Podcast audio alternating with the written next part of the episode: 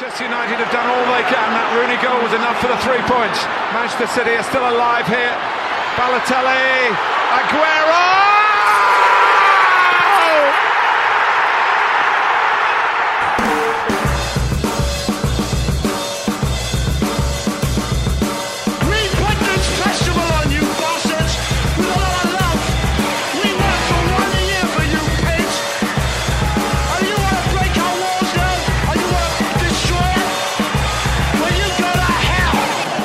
Here's Hughes again. And here's Giggs over the goalkeeper. Cantona!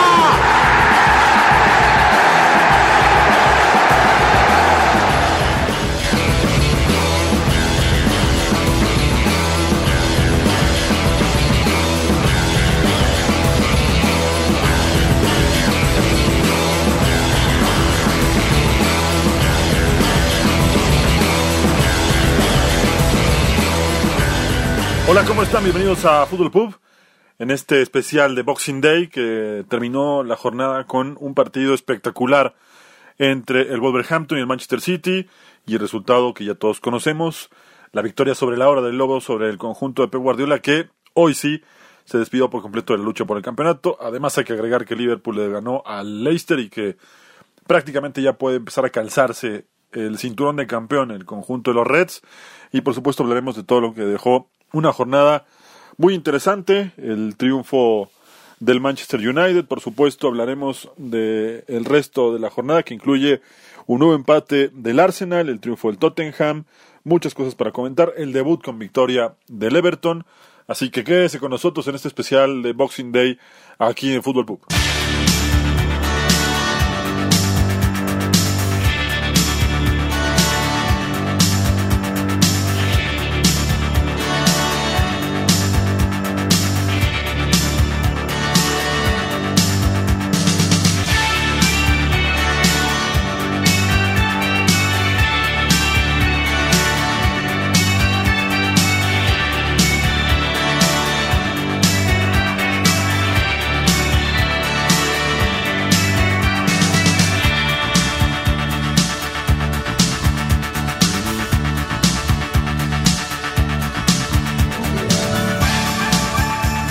Pues vamos a comenzar el recorrido de esta jornada con el duelo, por supuesto que definía gran parte del título y creo que ha definido el título a favor del conjunto de Liverpool. El cuadro de los Reds se metió a la cancha de King Power y no solo eso, sino que además sacó un resultado contundente. Se esperaría, por la condición del el Leicester, que eh, el resultado fuera, sí, a favor de Liverpool, pero no de una forma tan abultada.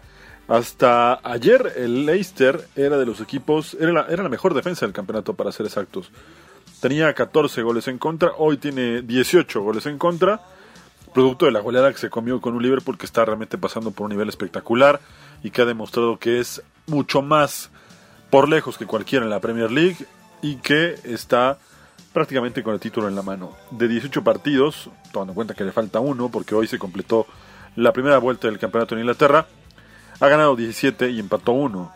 Y ese 1 que le falta es contra el West Ham, por lo que si las cosas no fallan, si no ocurre nada extraordinario, la primera vuelta la va a cerrar el Liverpool con 55 puntos por 39 del Leicester y 38 del Manchester City. Y bueno, ya ni hablar del Chelsea que tiene 32 y está 20 puntos abajo. Evidentemente va a ser imposible que lo alcance, al menos el Chelsea.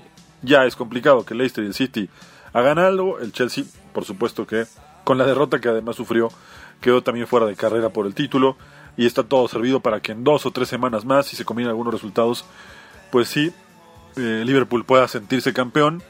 Más allá de que falten muchos partidos, pero con la ventaja que ha tomado y con las combinaciones de resultados que pueden darse a favor del equipo de club, empiece sí a poner el navegador automático por ahí de finales de enero, concentrarse en la Champions, concentrarse en la Copa de Inglaterra y ver para qué le alcanza y, y ver hasta dónde le alcanza este ritmo para, uno, asegurarse el título de Premier, dos, intentar repetir en Champions y tres, ver si es capaz de conseguir el triplete y también gana la FA Cup. Para muchos quizá puede esto sonar apresurado, personalmente creo que no hay vuelta que darle, el Liverpool es campeón, lo va a hacer o en enero, o en febrero, o en marzo, pero en esos meses va a lograr sellar el título. Iba a llegar muy relajado a los partidos de Champions League y por supuesto también a los de las primeras rondas en la FA Cup. Le pasó por encima con tranquilidad al equipo del Leicester con además un Trent Alexander Arnold que atravesó un gran momento. Dos asistencias, la primera para el gol de Firmino, que hay que decir que Chilwell eh, se dejó ganar la espalda. Chilwell ha tenido, por cierto, un par de partidos realmente complicados contra el City, perdió todos los mano a mano. Y esta vez no fue la excepción, le fue bastante mal. Eh, primero con Firmino y después en el segundo gol, en donde. Eh, perdón, el tercer gol, porque en el segundo gol es el penal de la mano de Soyunchu, pero en el tercer gol eh, marca mal también. Y bueno, en el 4 por 0 de Alexander Arnold es un contragolpe terrible. La verdad es que era cuestión de tiempo para que en el segundo lapso el partido terminara siendo el baile que fue. Los últimos tres goles cayeron con una diferencia de 7 minutos. Y la verdad es que si el partido no dura un poquito más, el Liverpool termina siendo al menos una anotación más. Realmente fue espectacular lo de Liverpool ayer, dejó claro que está en un nivel difícil de alcanzar en Inglaterra al menos, que va a ser muy difícil en Europa que alguien le pueda eh, hacer presión, que alguien le pueda hacer partido y que sus jugadores también están atravesando por un gran momento y que realmente está destacando como conjunto más que como eh, individualidades, como en algún momento pasó cuando perdieron aquella final de Champions con el Real Madrid, en donde el, baluarte de este equipo era Salah y los demás acompañaban. Acusaba mucho la salida de, de Coutinho y no tenía un cuadro tan sólido defensivamente como lo tiene ahora, en el que realmente agobia al rival, lo ahoga y la presión también provocó los errores que terminó cometiendo el equipo de Leicester a la hora de marcar, a la hora de jugar en medio campo y terminó comiéndose una goleada espectacular. Liverpool será campeón y es así como cerramos este primer bloque. Además, también cerramos esta primera vuelta en, Inglaterra, en, la Premier League, con un equipo que ha mandado un mensaje muy claro. El título está servido y solo faltará que reserven eh, mesa y fecha para sentirse campeones los de club.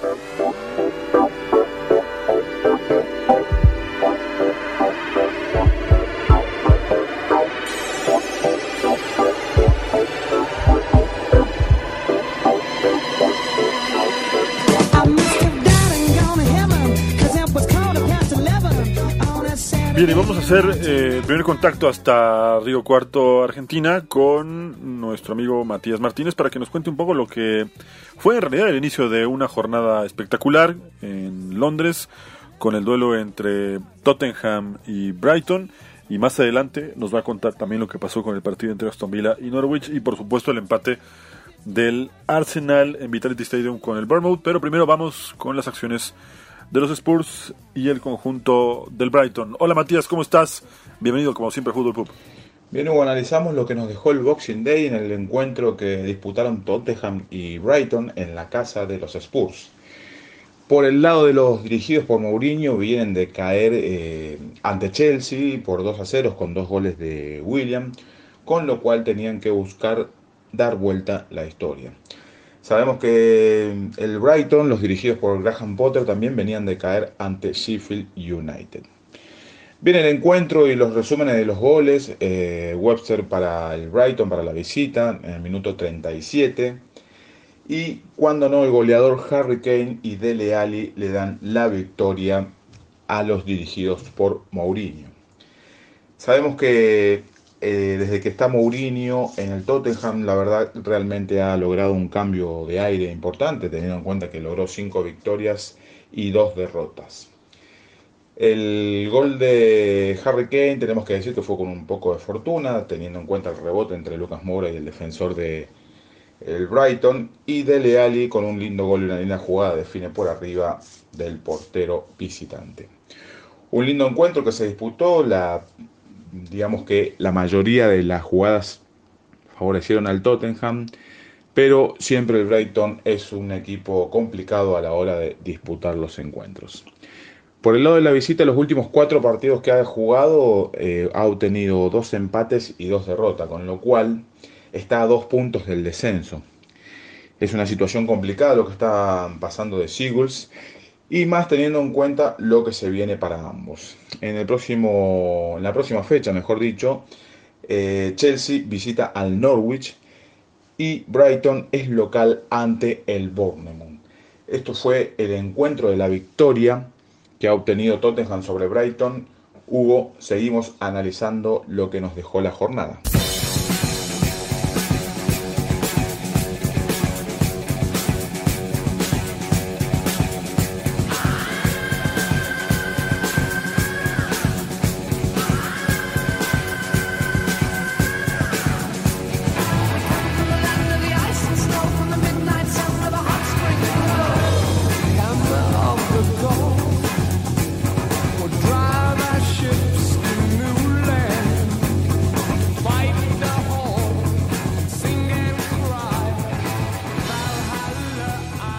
Bueno, el partido que cerró la jornada no solo cerró la primera vuelta, también cerró las posibilidades de que Manchester City pueda ser un contendiente al título.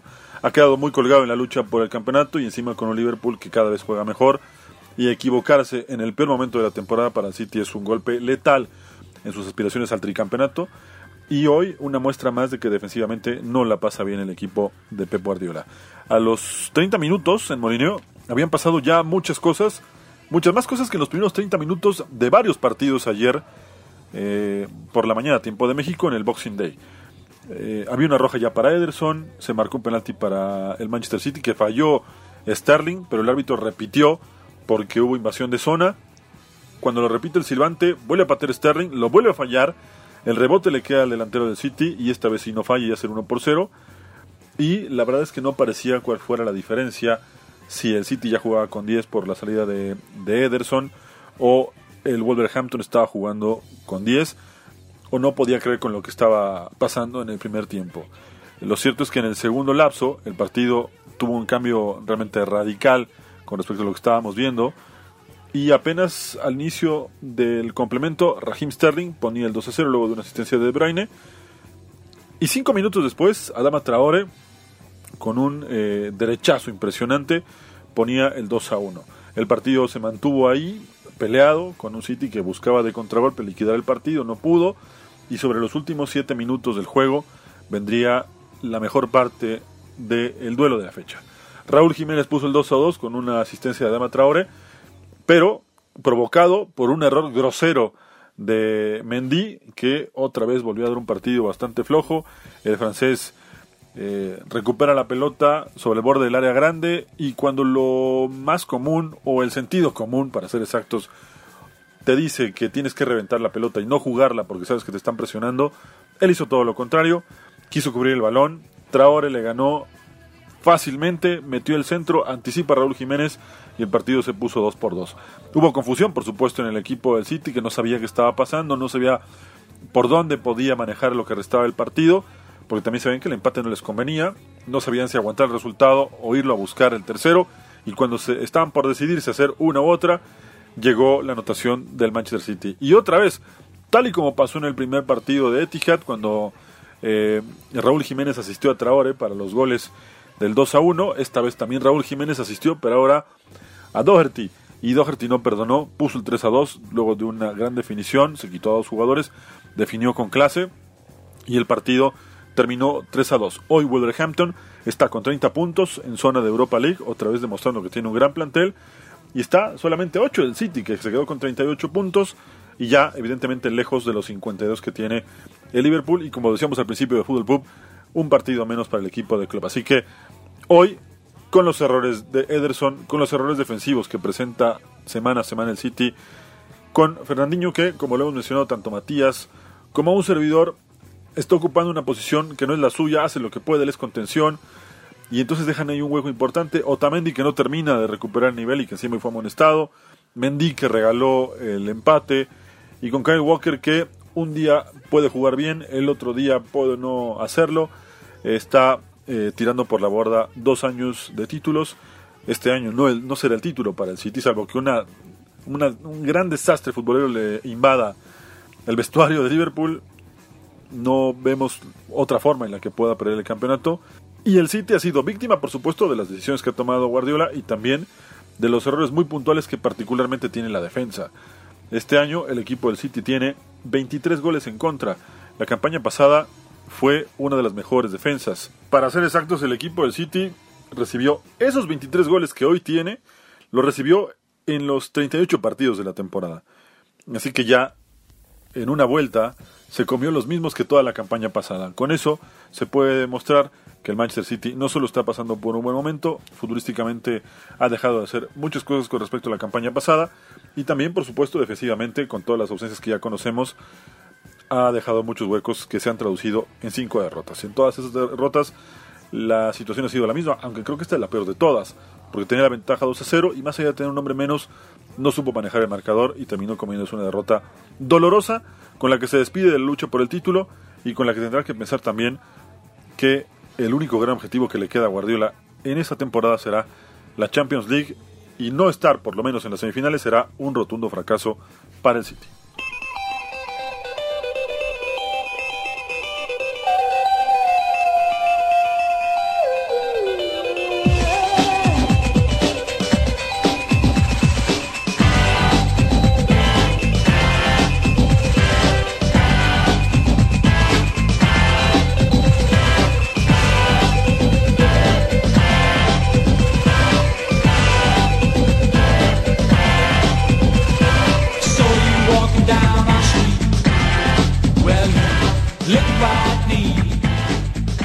Pasó en eh, Stamford Bridge y también qué pasó en Selhurst Park? Eh, dos duelos en Londres con finales, uno de ellos poco esperado, como la victoria del Southampton, y el otro con un final espectacular y el golazo a Joe, que creo que puede competir para gol del mes. Realmente si no lo pudieron ver, tienen que buscarlo porque fue un gol espectacular. Sobre estos dos partidos nos va a comentar Matías eh, Martínez y desde luego aquel que en su sano juicio se le ocurrió apostar por un triunfo del Southampton como visitante en cancha del Chelsea, seguramente si no se ve hecho millonario va a pasar un fin de año espectacular. Vamos con Matías hasta Río Cuarto nuevamente. Bien, Hugo, sin escalas, vamos a Londres, donde Chelsea se enfrentaba al Southampton en Stamford Bridge. El resultado del encuentro fue un 2 a 0 a favor de la visita, con lo cual tenemos que decir que Obafemi a los 31 minutos y Redmond a los 73 pusieron las cifras finales para este encuentro. Así Chelsea queda en la cuarta posición con 32 unidades y el Southampton decimosexto con 21 puntos. De esta manera, los últimos siete encuentros que ha disputado Chelsea tiene la cifra alarmante de 5 partidos perdidos y solo 2 partidos ganados.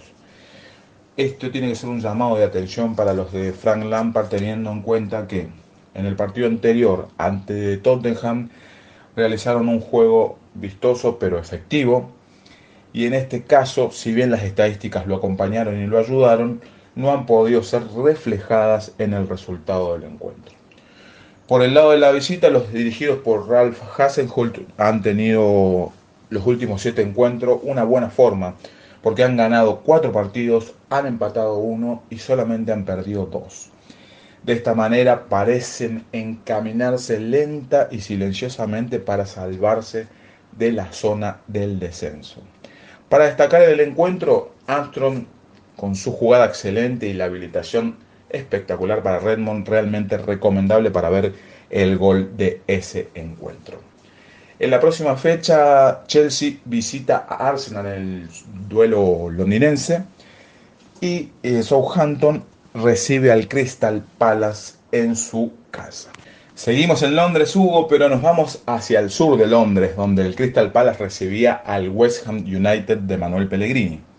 En Selhurst Park se enfrentaron con un resultado 2 a 1 a favor de los locales.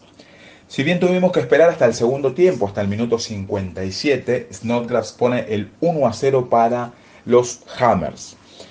Kouyaté pone el 1 a 1 parcial en el minuto 68 tras asistencia de Jordan Ayew de cabeza.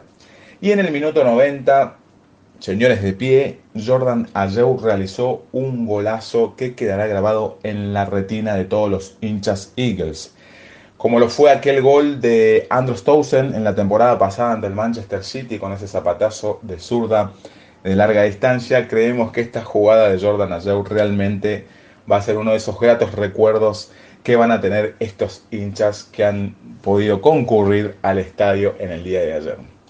Sabemos que el Crystal Palace venía de caer ante Newcastle en la fecha anterior y por el lado de West Ham justamente venía de ganar al Southampton en la fecha pasada. Con lo cual tenemos que decir que el del próximo partido, Crystal Palace visitará al mismísimo Southampton y por el lado de West Ham recibirán la visita nada más y nada menos que un lastimado Leicester que ha caído ante Liverpool por 4 a 0. Esto fue más o menos el resumen de lo que sucedió en Londres en el día de ayer entre estos eh, cuatro equipos finalizando el Boxing Day. Mandamos un saludo grande Hugo, un feliz año para todos y un saludo enorme para todos los oyentes de Fútbol Pub.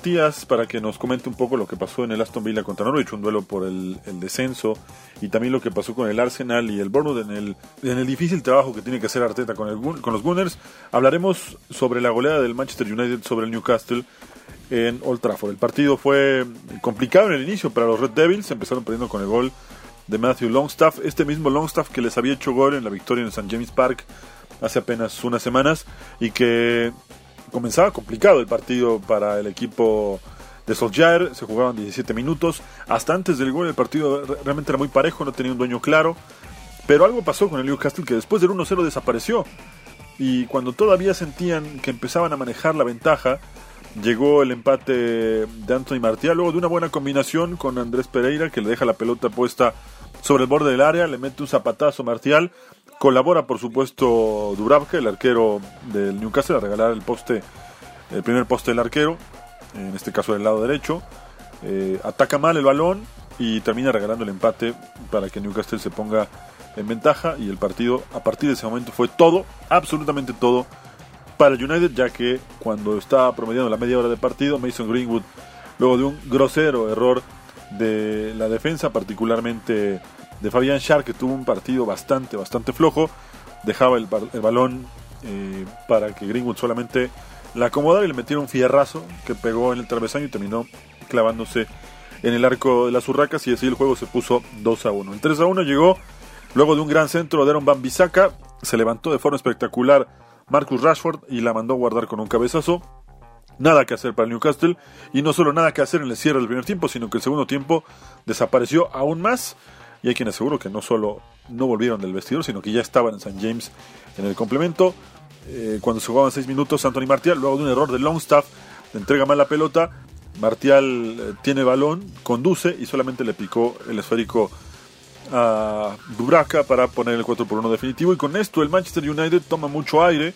Sigue estando todavía a mitad de tabla con 28 puntos, lejos, pero no tanto ya de los equipos que están en este momento peleando por puestos europeos. Está a 4 puntos del Chelsea, que está en Champions, y solo a 1 del Wolverhampton, que con la victoria sobre el City, de la cual vamos a, platicar más adelante, eh, tiene 30 puntos, quiero decir, a 2 unidades del Wolverhampton, que con la victoria de, sobre el Manchester City está con 30 unidades y en este momento en la quinta posición, es decir, con boleto asegurado para la Europa League.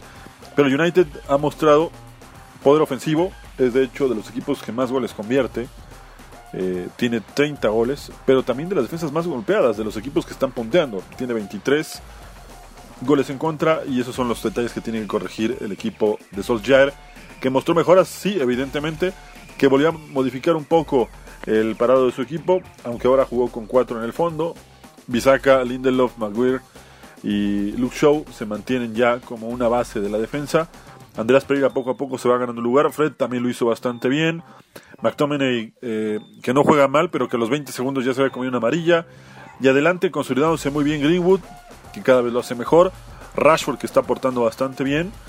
Y Martial, que es un hombre eh, que por ahora no está todavía alcanzando su mejor nivel, pero que está empezando a responder. Y si a esto le agregamos que el banco saltó Paul Pogba en el segundo tiempo, el equipo ya toma otra profundidad. Y de hecho, Pogba, cuando comenzaba el segundo tiempo, estuvo muy cerca de hacer un gol eh, espectacular. Así que veremos para qué le alcanza este United de Solskjaer, por lo pronto ahora está en la octava posición y en la jornada del fin de semana el United estará visitando al Burnley, en teoría un rival al que le puede ganar, pero ojo, que de visitante las cosas no le salen nada bien. Y comenzará el año el equipo de los Red Devils con un partido realmente complicado, visitando al Arsenal en Emirates Stadium.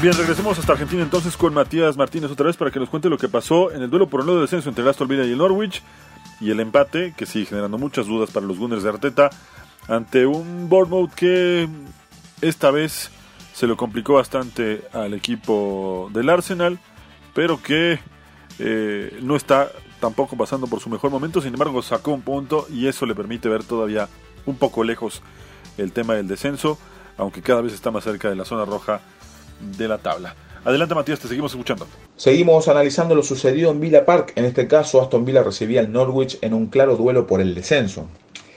Los locales, los villanos, eh, se pusieron en ventaja a través de Harrigan a los 64 minutos y este fue el resultado final, 1 a 0 para los locales. Actualmente en la decimoctava posición con 18 unidades y el Norwich está último con 12 unidades. Las situaciones son complicadas para cada uno porque el lado de Aston Villa vuelve a ganar tras cinco fechas, donde obtuvo un empate y cuatro derrotas. Y por el lado del Norwich la suerte no es muy distinta porque lleva sin ganar con cuatro derrotas y dos empates. En la próxima fecha Aston Villa se enfrenta a Watford en condición de visitante y Norwich recibe al Tottenham. En el desarrollo del encuentro podemos decir que las primeras acciones eh, favorecieron a los canarios que han tenido la posibilidad de ponerse en ventaja, pero Tom Heaton no lo permitió porque ha tenido una muy buena actuación. Por el lado de Aston Villa ha tenido la posibilidad de aparecer en los minutos y en los momentos exactos. ¿sí? Eh, Grealish asiste al, al, a Hurricane en el gol, siempre presente en los ataques y en los goles de el Aston Villa. Este fue un duro encuentro que han disputado este día pasado en el Boxing Day en Villa Park y fue favorable a los villanos. Por eso pasamos al Vital Stadium donde el Bournemouth recibía nada más y nada menos que al Arsenal. El encuentro fue un empate, un 1 a 1, con gol de Rosling a los 35 minutos del primer eh, tiempo y a los 63 minutos empata Aubameyang. Bien, eh, el desarrollo del encuentro, el gol viene tras una recuperación en la salida por bajo de Arsenal, que ya se empieza a dislumbrar lo que pretende eh, Mikel Arteta con respecto a sus dirigidos, salir controlando el juego desde abajo pero todavía se nota que no está muy aceitado, teniendo en cuenta que ha tomado el mando del club hace solamente unos días. De todas maneras, esta pérdida, eh, bueno, benefició claramente a los Cherries, donde se pueden poner en ventaja muy rápidamente. Por el lado de Arsenal tenemos que decir que Aubameyang marcó el 78% de los goles de los Gunners en condición de visitante. Esto es una gran realidad para Arsenal que cuenta con poco gol, pero tiene a uno de los goleadores del torneo, ¿sí? en un gran nivel, demostrando todo su potencial y toda su calidad, a pesar de que el resto del equipo no lo acompañe. Los dirigidos por Eddie Howe tienen que visitar a Brighton en la próxima fecha y los de Mikel Arteta, este, después de este debut oficial que han tenido tienen que recibir nada más y nada menos que a Chelsea en lo que será el clásico londinense el próximo día domingo 29 de diciembre.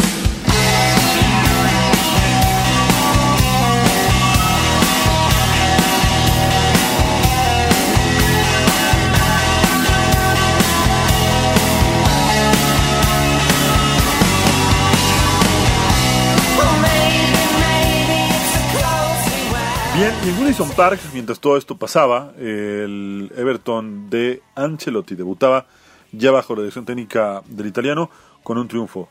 Realmente tiene un equipo que no está, por supuesto, para pelear por el campeonato, pero un equipo que sí puede permitirle eh, mejorar bastante lo que venía pasando hasta hace unas semanas. El equipo de Ancelotti jugó con Pickford en el arco, Seamus Coleman, Jerry Mina, Holgate y Diñé como eh, eh, en la defensa. Sidibe, Sigurdsson, Delp y Bernard de medio campo. Y adelante puso a Dominic Calvert-Lewin, que realmente lo está haciendo muy bien y que de hecho fue el hombre que hizo el gol del triunfo. Y a Richarlison. Richarlison tuvo un buen partido. Se fue sobre el final del partido también para que entrara Tom Davis. Este jugador también hay que ponerle mucha atención. Ellos vienen junto con Calvert-Lewin y Davis. Vienen trabajando desde el equipo que tenía Ronald Koeman. Es decir, ya deberían empezar a consolidarse como titulares y poco a poco pueden empezar a hacerlo con Ancelotti. El resultado les permite eh, pensar un poco más arriba en la tabla, llegaron a 22 puntos, se alejan ya del descenso, están a cuatro unidades de la zona roja y además bajaron un rival eh, que directamente está involucrado en esta parte baja de la tabla, por lo cual es doblemente valioso el triunfo sobre el equipo del Burnley. En cuanto a funcionamiento, si hay cambios, evidentemente al ser un triunfo esto le permite manejarse mejor a cualquier equipo. Pero ver de profundidad si hay tantos cambios todavía es complicado. Que si se nota la mano de Ancelotti, por supuesto que sí, por una razón muy simple, porque ganó. Porque si hubiera perdido, todos diríamos que todavía le falta mucho trabajo y que era complicado pensar que en un partido eh, podía presentar eh, grandes cambios en, el fondo del, planteamiento de un equipo. Pero los resultados eh, positivos justamente sirven para eso, para tomar confianza y para pensar que el entrenador de a poco va metiendo mano y de a poco con el, la gran experiencia que además tiene Ancelotti puede cambiar de forma radical lo que venía pasando con el Everton. Así que veremos para qué le alcanza al conjunto del Everton en los próximos días. Tendrá que jugar este fin de semana contra el Newcastle como visitante en St. James Park y arrancará el año el equipo de los Toffees visitando al siempre complicado, pero quizá ya eh, con la mira puesta solo en Champions al Manchester City en Etihad Stadium.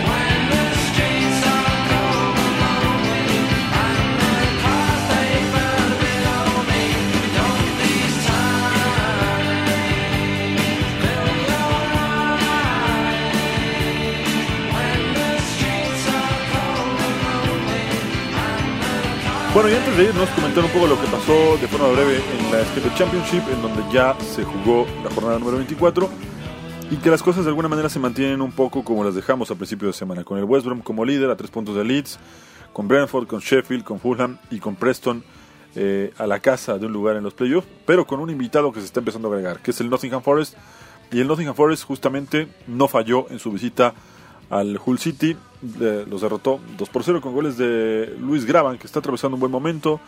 Y el equipo de el Nottingham ha encontrado una manera de empezar a, sumar puntos importantes. Decíamos, ya tiene 37 unidades.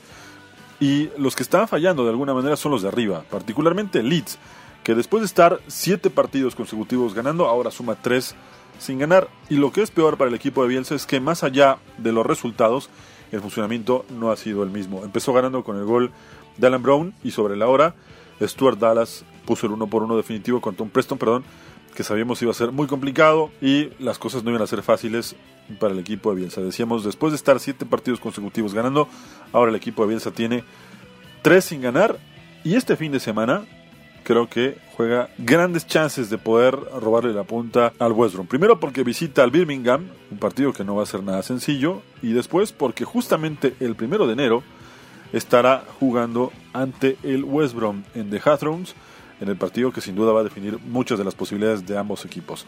El West Brom, por cierto, tampoco pasó por su mejor momento y terminó empatando con el Barnsley 1-1. Krovinovich hizo el 1-0 para el West Brom al minuto 5 y después Apo Alme empató para este equipo del, Burnley, del Barnsley perdón, y eh, realmente también fue, fue muy complicado. Ahora lo significativo del West es no que haya empatado, sino que empató contra el penúltimo de la tabla, contra el Barnsley, y que veremos si este empate, que por ahora no le perjudica tanto porque Leeds también empató, puede representar algo cuando justamente todos equipos se enfrenten en el, el partido que ya comentábamos el primero de enero. Así que veremos qué es lo que pasa con estos equipos. Por ahora la tabla queda de la siguiente manera. West Brom tiene 51 puntos, 48 para Leeds, Brentford tiene 40, 39 tienen el Sheffield Wednesday y el Fulham, y Preston Northern también con 39 unidades, pero ya muy cerca Nottingham Forest con 37 y Swansea City también con 37 puntos. Esto ha sido todo por ahora en Fútbol Pub. Les mandamos un abrazo y nos escucharemos eh, el próximo lunes con lo que será la última jornada de este 2019.